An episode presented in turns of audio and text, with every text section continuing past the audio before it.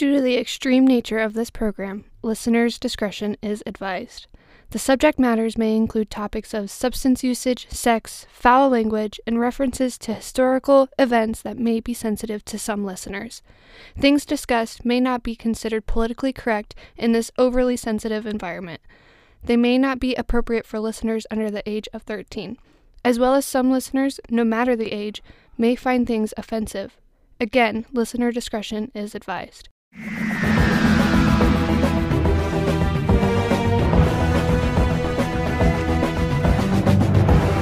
Greetings and salutations, and welcome to this Doctor Who special.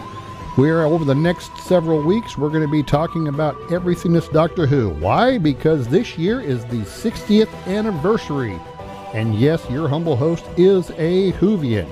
So, we will be talking about different things like the Doctors, the Daleks, the Cybermen, the Master, the TARDIS, uh, all kinds of different stuff. Uh, so, I hope you really enjoy this upcoming series and stick around through it. With that being said, Geronimo.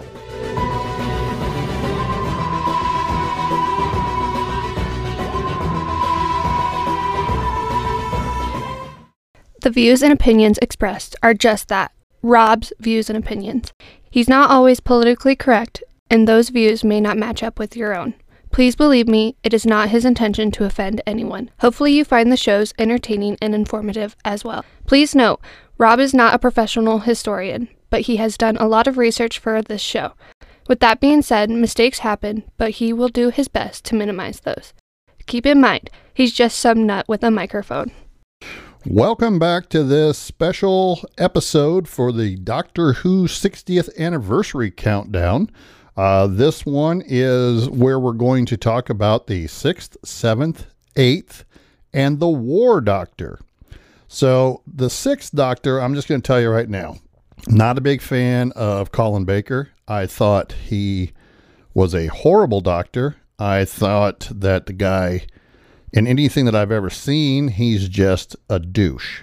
So, uh, yeah, he had three seasons from 322, 1984 to 12 6 of 1986.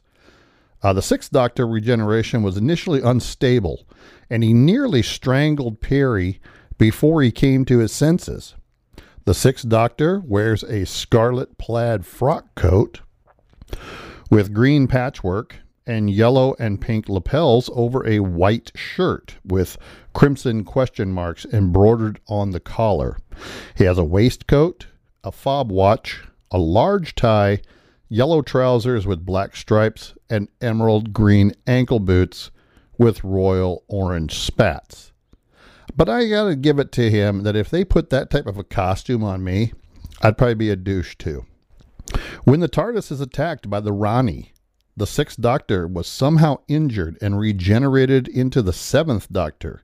The exact cause of the regeneration, however, has never been revealed on screen. Colin Baker was offered to return for one episode to shoot the regeneration, but because he's kind of a douche, he refused. Like I said, I'm not a fan of him. Sylvester McCoy, instead, played the Sixth Doctor in a blonde wig to regenerate into himself as the seventh doctor. The sixth doctor's companions, he only had two of them, most notably the American college student Peri Brown, played by Nicola Bryant, who had traveled with his previous incarnation, before being briefly joined by Mel Bush, played by Bonnie Langford. She was a computer technician from his future, and he had yet to actually meet during his trial. This doctor's main villains were the Master, the Daleks, the Cybermen, Sontarans, the Rani, Davros, and the Time Lords. Historical characters that he has met was H.G. Wells. Interesting fact about this is that more than any other incarnation aside from the Eighth Doctor, the Sixth Doctor has been heavily expanded upon in the universe media, most notably in audio stories. The Seventh Doctor, three seasons from September 7th, 1987 to December 6th, 1989. The actor who played the seventh Doctor, Sylvester McCoy. Now, Sylvester McCoy also was in the Harry Potter franchise, as you tend to see that quite a bit. Uh, I think they have kind of a limited acting pool there in England, so you do see quite a bit of crossover between your different actors. The seventh Doctor has the most profound change in attitude of any of the Doctor's incarnations, beginning as somebody bumbling and progressing into a driven, dark game master who plans to defeat his adversaries, both old and new, would play out across space and time. This doctor's outfit in, car- in this incarnation was calmer than his previous.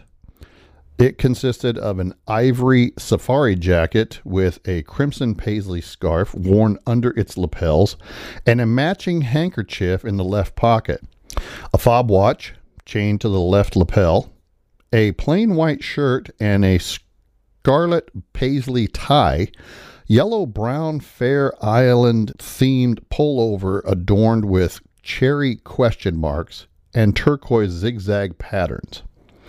He had sand beige tweed trousers and beige spectator shoes, an ivory colonial styled Panama hat with a scarlet paisley hatband, an upturned brim, and question mark umbrella. His companion was Melanie Bush, a computer programmer who had traveled with his previous incarnation, who then was succeeded by a troubled teenager and explosive expert, Ace, who was played by Sophie Aldred, and she becomes his protege. His main villains are the Master, the Rani, Cybermen, the Daleks. Some of his reoccurring friends that showed up during the Seventh Doctors was Brigadier Lethbridge Stewart. The historical characters that this incarnation met Louis Pasteur. Interesting facts about the uh, Seventh Doctor. The Seventh Doctor and Ace appeared twice on television between the time Doctor Who was canceled and the 1996 TV movie. The Eighth Doctor had three stories. That's it. There was no seasons. Had a 1996 Doctor Who TV movie. There was a webcast mini episode called The Night of the Doctor, which, by the way, was freaking awesome. That was in 2013, which preceded the 50th anniversary special, The Day of the Doctor. And the final 13th Doctor special, The Power of the Doctor. The Eighth Doctor was played by Paul McGann while transporting his the remains of his longtime nemesis, the Master, to Gallifrey. The Seventh Doctor is caught in a crossfire of a gang shootout in 1999 San Francisco's Chinatown. He is taken to a hospital where surgeons, confused by his double heartbeat, attempt to correct a non existent heart malfunction. These efforts instead kill the doctor, and he is taken to the morgue where, after several hours, due to the effect of the anesthetic on his alien biology, he finally regenerates into the eighth incarnation. He liberates from the lockers at the hospital where he regenerated a Wild Bill Hickok costume, including a Battleship Gray cravat tie intended for a New Year's fancy dress party, which he completed with a pair of black leather shoes taken from Grace Holloway's ex boyfriend Brian to give him the appearance somewhere between a Victorian dandy and a Wild West gambler. McGann, he reprised the role for the webcast mini episode, The Night of the Doctor. The episode begins during the raging time war between the Daleks and the Time Lords when he is killed and when attempting to save a young woman who rejects salvation at the hands of a Time Lord, causing them both to die in a spaceship crash. He awakens in the company of the Sisterhood of Karn, who explain that he has died and has been temporarily resurrected. They urge him to bring the war to an end and give him a choice of elixirs to trigger his regeneration. He drinks an elixir designed to produce a warrior. regenerating into the War Doctor, who's played by John Hurt, who declares himself to be the Doctor No More in the Day of the Doctor. His only companion in the TV film was Grace Holloway. She was a medical doctor whose surgery is partially responsible for triggering his regeneration. The main villain in that movie was the Master. The TV film did not lead to the commissioning of a revived TV series, and while a Eighth Doctor stories continue in other media, most specifically in the audiobooks, Doctor Who did not air again on television until 2005. Despite the fact that the Eighth Doctor appeared on television only twice, he is the most prolific of the Doctors to date in terms of number of individual stories published in, novel, in novels, novellas, short stories, and audio forms. The War Doctor. This is the Doctor who is ignored until the 50th anniversary special. He's in two episodes, played by Mr. John Hurt. The name of the Doctor, and the Day of the Doctor. Although he precedes the Ninth Doctor in the show's chronology, his first on screen appearance come eight years after Eccleston. The War Doctor was retroactively created by showrunner Steven Moffat. Having witnessed his future selves prevent a Zygon conquest of Earth and the destruction of London, the War Doctor concludes that he must destroy Gallifrey reflecting that he is lighting the fire so that better doctors can be forged. Only for the 10th and 11th doctors to travel back to activate the moment with him. The latter doctors declaring that they now recognize the war doctor as being the, quote, doctor on the day that it wasn't possible to get it right. However, aided by the moment's interface, which shows them a vision of the horror and destruction wrought in the fall of Arcadia, the last battle in which the War Doctor fought, and Clara's plea to remember the vow that they made while taking their name. The doctors ultimately conclude that the li- that the loss of life that would be caused by using the moment is something they could not accept. They instead pool their resources and, with the help of the doctor's various incarnations, all 12, attempt to save Gallifrey by freezing it in a moment in time, creating the illusion of the planet's own destruction. The Daleks are effectively tricked into firing on each other, annihilating themselves. The War Doctor accepts that Upon returning to his own time frame, he will forget his own heroic actions and must live with the false belief that he has killed his own people. Before leaving, he takes a moment to thank his future selves for helping him, quote, become the doctor once again. Once inside his TARDIS, he begins to regenerate, realizing that his body is, quote, wearing a bit thin, echoing the first doctor. His companions, or the moment, which is a sentient conscious, uh, interacts with him in the shape of his future companion, Rose Tyler.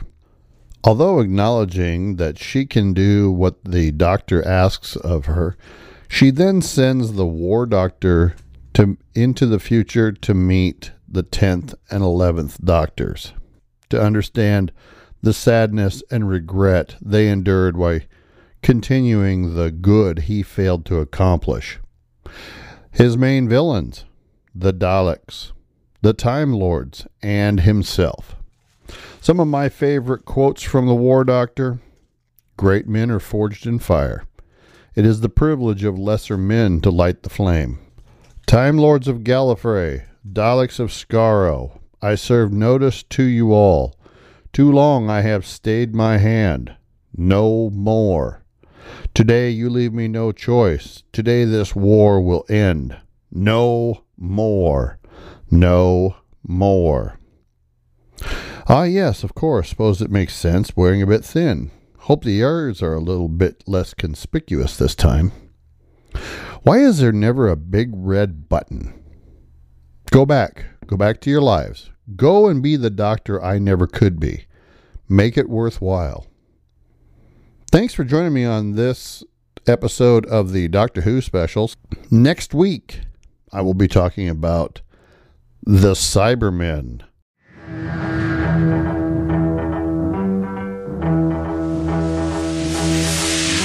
This has been Generation Extraordinary. The views and opinions are mine and mine alone. Any claims of time travel are purely fictitious. The music and audio clips are not mine, and in most cases were downloaded through my paid YouTube subscription and are only used for entertainment purposes. GXO is a production of Popeye Enterprises. Its host, creator, producer, and editor is Robert Pop. Co producer is Harley Quinn Pop. Special guest voice actresses are Ariel Pop, and Rachel Lyons. For more information, support, or to contact us, go to the website at www.genxord.com. Thanks for listening.